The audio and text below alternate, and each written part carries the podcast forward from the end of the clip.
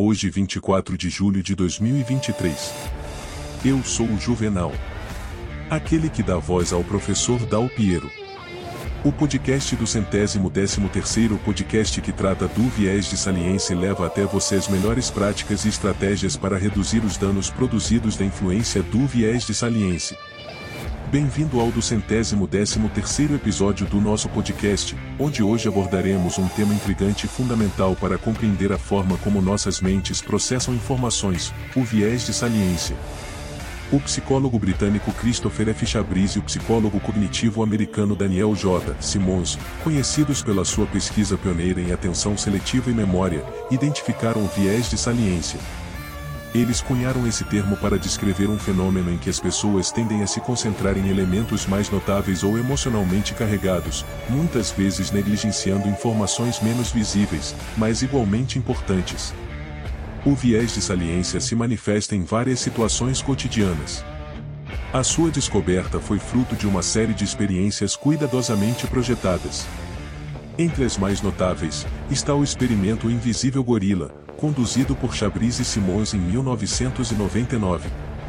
Neste experimento, os participantes foram instruídos a contar o número de passes de bola entre jogadores de basquete em um vídeo.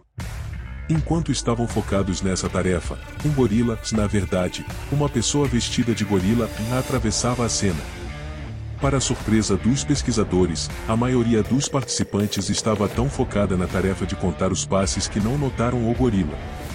Este experimento serviu como uma forte demonstração do viés de saliência.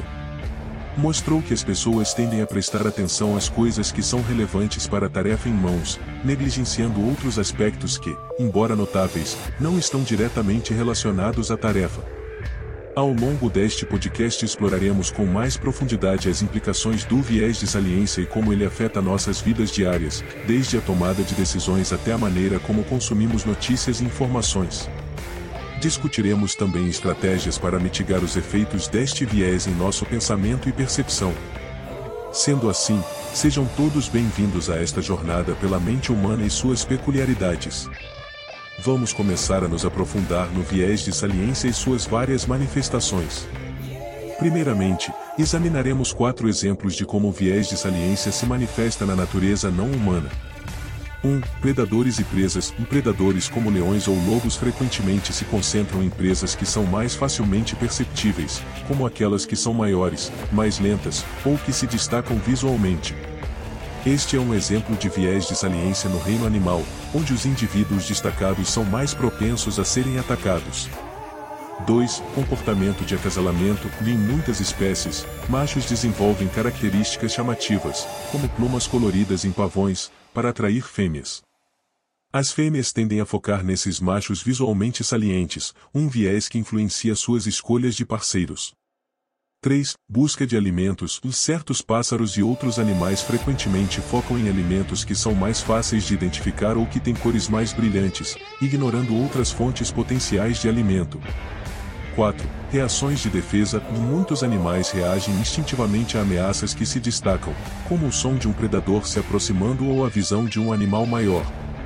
Este é outro exemplo de viés de saliência direcionando comportamentos.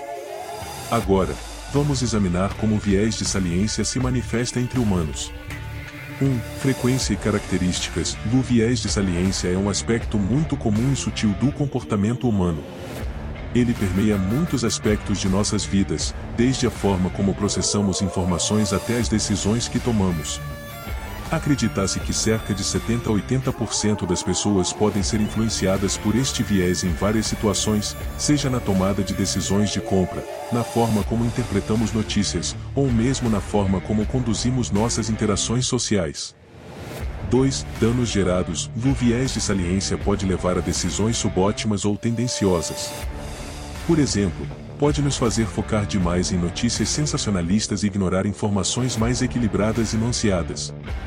Pode também levar a erros de julgamento, como focar demais em características chamativas de um produto e ignorar seus aspectos mais sutis, porém importantes. 3. Evitando a influência. De minimizar a influência do viés de saliência envolve um esforço consciente para considerar todas as informações disponíveis, não apenas as mais notáveis ou emocionalmente carregadas. Isso pode envolver práticas como a checagem de fatos, a busca por múltiplas fontes de informações, a análise crítica de nossos próprios processos de pensamento e a conscientização de nossas tendências e vieses. Vamos explorar seis casos em diferentes domínios onde o viés de saliência foi estrategicamente empregado. 1. Negócios. Empresas de tecnologia muitas vezes utilizam o viés de saliência em seus produtos. Por exemplo, aplicativos de mídia social como Facebook e Instagram usam notificações salientes, ícones brilhantes, sons distintos, contadores de notificação, para atrair a atenção dos usuários para suas plataformas. 2. Vida pessoal. O viés de saliência pode ser observado em decisões pessoais, como a escolha de alimentos, os supermercados estrategicamente colocam alimentos atraentes e coloridos, como frutas frescas ou embalagens atraentes, em locais visíveis para atrair a atenção dos clientes. 3. Política. No viés de saliência desempenha um papel fundamental na política. Os políticos frequentemente destacam questões emocionalmente carregadas ou visualmente impactantes para atrair a atenção do público. Um exemplo disso pode ser a ênfase em tópicos polarizadores, como imigração ou controle de armas, mesmo quando outras questões podem ser estatisticamente mais relevantes para a população. 4. Marketing no viés de saliência é uma ferramenta poderosa em publicidade e marketing. Por exemplo, anúncios de carros muitas vezes destacam um único recurso atraente, como a velocidade máxima ou a economia de combustível, para atrair a atenção dos potenciais compradores, mesmo que haja muitos outros fatores importantes a considerar ao comprar um carro. Agora, vamos explorar os aspectos negativos e positivos da suscetibilidade humana ao viés de saliência. Aspectos negativos. 1. Tomada de decisão subóptima. O viés de saliência pode levar a decisões que favorecem as informações mais salientes, em detrimento de aspectos igualmente ou mais importantes. 2. Visão de túnel. O foco excessivo em informações salientes pode levar a uma visão de túnel, onde as pessoas perdem a perspectiva mais ampla. 3. Sensacionalismo. Na mídia, o viés de saliência pode incentivar o sensacionalismo, à medida que os editores se concentram em histórias chamativas em detrimento de notícias mais importantes, porém menos visíveis. Aspectos positivos.